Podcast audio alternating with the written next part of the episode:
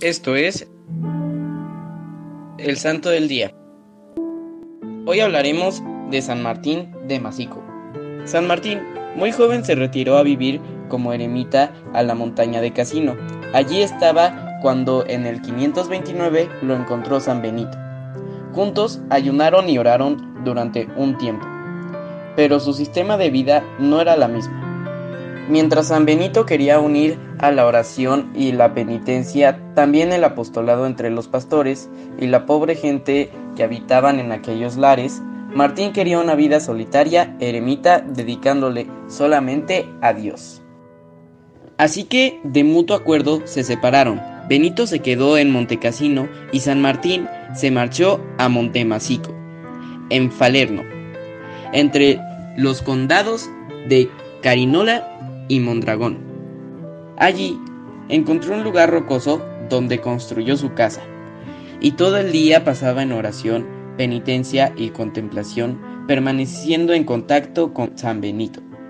Para vivir en mayor penitencia, se ató una cadena a un pie, al que también puso un cepo de piedra, y así vivió durante tres años. San Benito le pidió que se deshiciera de aquella penitencia, pues le bastaba estar encadenado a Cristo por amor. Martín obedeció, aunque continuó con una vida de extrema mortificación.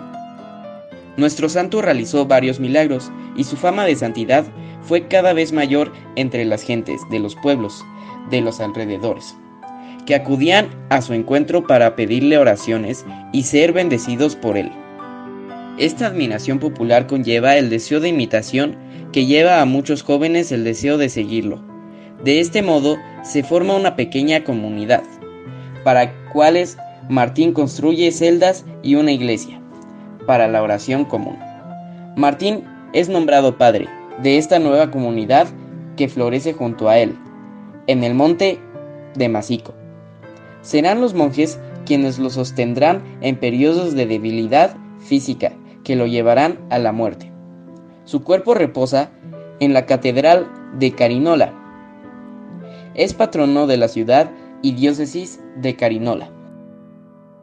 Yo te invito a que como San Martín de Masico, ores por tu prójimo. San Masico ruega por nosotros. Servidores Amoris Christi, Movimiento Amoris Mater. Haz todo con amor.